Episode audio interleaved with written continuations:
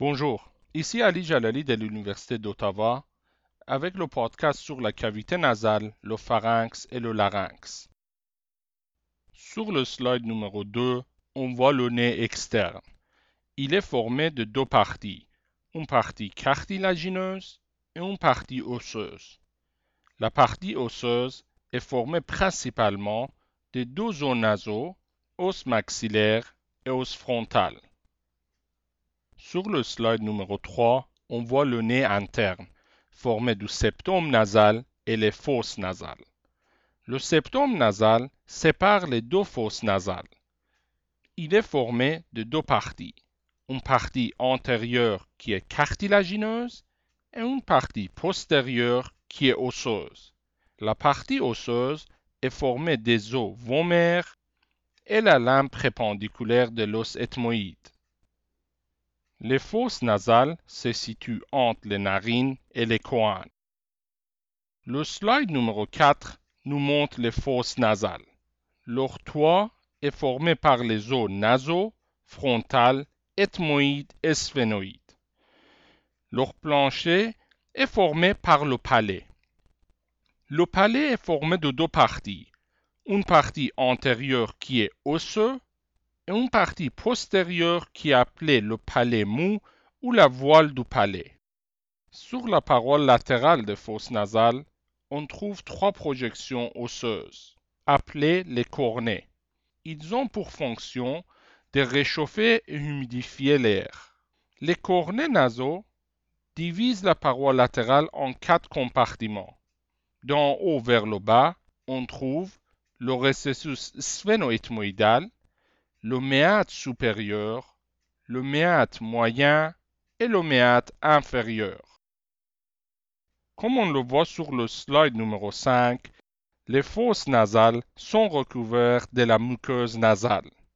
Notez bien aussi la présence des trois cornets nasaux, le recessus sphénoethmoïdal et les méates supérieurs, moyens et inférieurs. Sur le slide numéro 6, on voit les sinus paranasaux, qui sont des cavités qui se situent dans le crâne. Ces sinus aident à humidifier de l'air, à la protection et à une diminution du poids du crâne. On y voit les sinus frontaux, les sinus maxillaires, les sinus sphénoïdes et les sinus ethmoïdes. Notez bien que le sinus ethmoïde est une collection d'une dizaine d'espaces appelés des cellules ethmoïdales. Sur le slide numéro 7 en bas, on voit l'endroit de vidange de ces sinus paranasaux. Dans le recessus sphénoethmoïdal, on trouve la présence de l'orifice de sinus sphénoïdal. Dans le méate supérieur se trouve l'ouverture des cellules ethmoïdales. Dans le méate moyen, on trouve la bulbe ethmoïdale, qui permet l'ouverture des autres cellules ethmoïdales.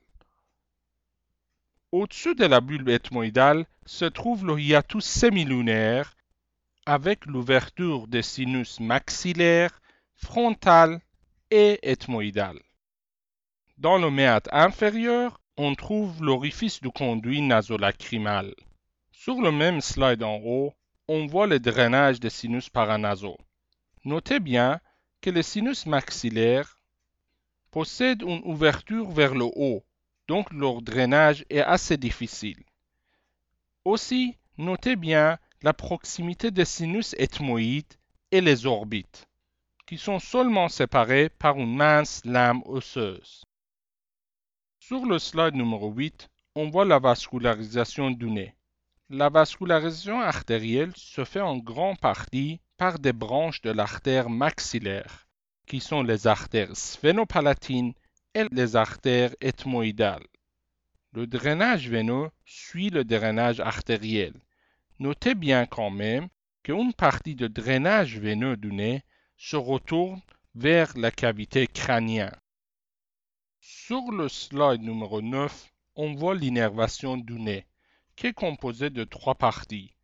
L'odorat, qui est transporté par les fibres olfactives du premier nerf crânien appelé nerf olfactif, les sensations générales qui sont acheminés par le cinquième nerf crânien appelé le nerf trijumeau et aussi une innervation autonome.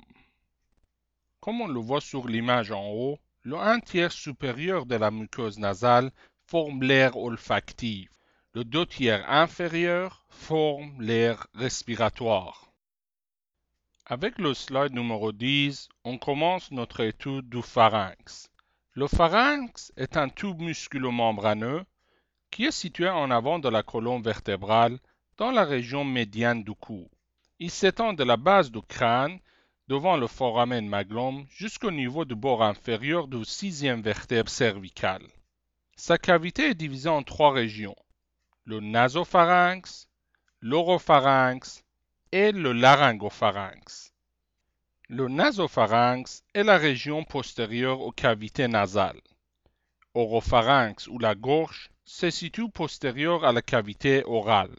Le laryngopharynx est situé postérieur au larynx. On trouve des formations lymphoïdes autour du pharynx appelées les tonsilles ou amygdales. On y voit la tonsille pharyngienne, les tonsilles tubales, les tonsilles palatines et la tonsille linguale. Au niveau du nasopharynx, on voit la tonsille pharyngienne, qui se situe dans la paroi postéro-supérieure. Notez bien aussi l'ouverture d'ostium pharyngien de la trompe d'Oustache au niveau du nasopharynx. La trompe d'Oustache connecte le nasopharynx à l'oreille moyenne et il intervient dans l'équilibre des pressions des deux côtés. Chez les enfants, on trouve aussi les tonsilles tubales à ce niveau. Au niveau de l'oropharynx, on voit les tonsilles palatines.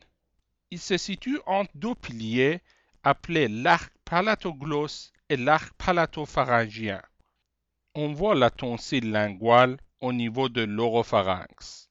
Sur le même slide, on voit aussi l'alouette ou l'uvula qui est située dans la partie postérieure du palais mou et sa fonction est de prévenir une régurgitation nasale.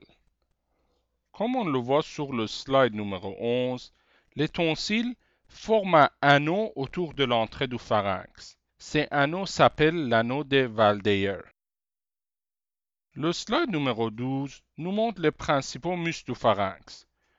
Ceux-ci sont trois paires de muscles appelés des constricteurs du pharynx. On y voit les constricteurs supérieurs, moyens et inférieurs. Ces muscles sont responsables de déglutition et ils sont des muscles striés squelettiques. Sur le slide 13 à gauche, on voit une vue postérieure du pharynx. Notez bien les trois parties nasopharynx, oropharynx et laryngopharynx. Au niveau du laryngopharynx, on voit l'entrée du larynx ou l'aditus du larynx. De chaque côté de l'aditus, on voit un récessus piriforme. Sur le même slide à droite, on voit l'innervation du pharynx, fait par les nerfs crâniens 9, glossopharyngiens et 10 vagues. Notez bien que le réflexe pharyngé ou le gag reflex emprunte les voies afférentes à travers le nerf glossopharyngien et la voie efférente à travers le parti moteur du nerf vague. Le slide numéro 14 nous montre le larynx. Le larynx est situé antérieurement au laryngopharynx entre les vertèbres cervicales C4 et C6. Il est formé de six cartilages, trois cartilages impairs appelé le cartilage thyroïde, le cartilage cricoïde et le cartilage épiglotte, et trois paires de petits cartilages pairs, qui sont aryténoïdes, corniculés et cunéiformes. Le larynx communique supérieurement avec le laryngopharynx à travers l'aditus du larynx. Inférieurement, il continue avec la trachée. L'épiglotte forme la limite antérieure de l'aditus du larynge. Pendant la déglutition, il ferme l'aditus et empêche le repas d'entrer dans le larynx. Cartilage thyroïde lui-même est formé de deux lames qui se fusionnent antérieurement et forment la proéminence laryngée ou la pomme d'Adam. le cartilage cricoïde est en forme d'anneau complet. Sur l'image à droite, notez bien la présence des cordes vocales qui sont attachées antérieurement au cartilage thyroïde et postérieurement au cartilage aryténoïde. Le slide numéro 15 nous montre la cavité du larynx. Au niveau de chaque côté, deux replis horizontaux. Le repli supérieur est une fausse corde vocale appelée le pli vestibulaire. Le repli inférieur est formé du ligament vocal et appelé le pli vocal ou le corde vocale. La glotte est l'espace entre les cordes vocales. La cavité du larynx est divisée en deux régions autour de la glotte. La région supraglottique, qui se trouve au-dessus des cordes vocales, et lui-même est divisé en deux parties, le vestibule et le ventricule, et la région infraglottique, qui se trouve en dessous des cordes vocales. Au niveau de la région supraglottique, le vestibule se trouve au-dessus des fausses cordes vocales. Le ventricule se trouve entre les fausses cordes vocales et les cordes vocales. Le slide numéro 16 nous montre les mouvements de cordes vocales pendant l'inspiration et la phonation. Le slide numéro 17 nous montre l'innervation du larynx. Larynx est innervé par le dixième nerf crânien, le nerf vague. Des points de vue sensoriel, le nerf laryngé interne innerve la région supraglottique et le nerf laryngé récurrent innerve la région infraglottique. Des points de vue moteur, le grand nombre de ces muscles sont innervés par les nerfs laryngés récurrents. Ceci termine notre cours sur la cavité nasale, le pharynx et le larynx.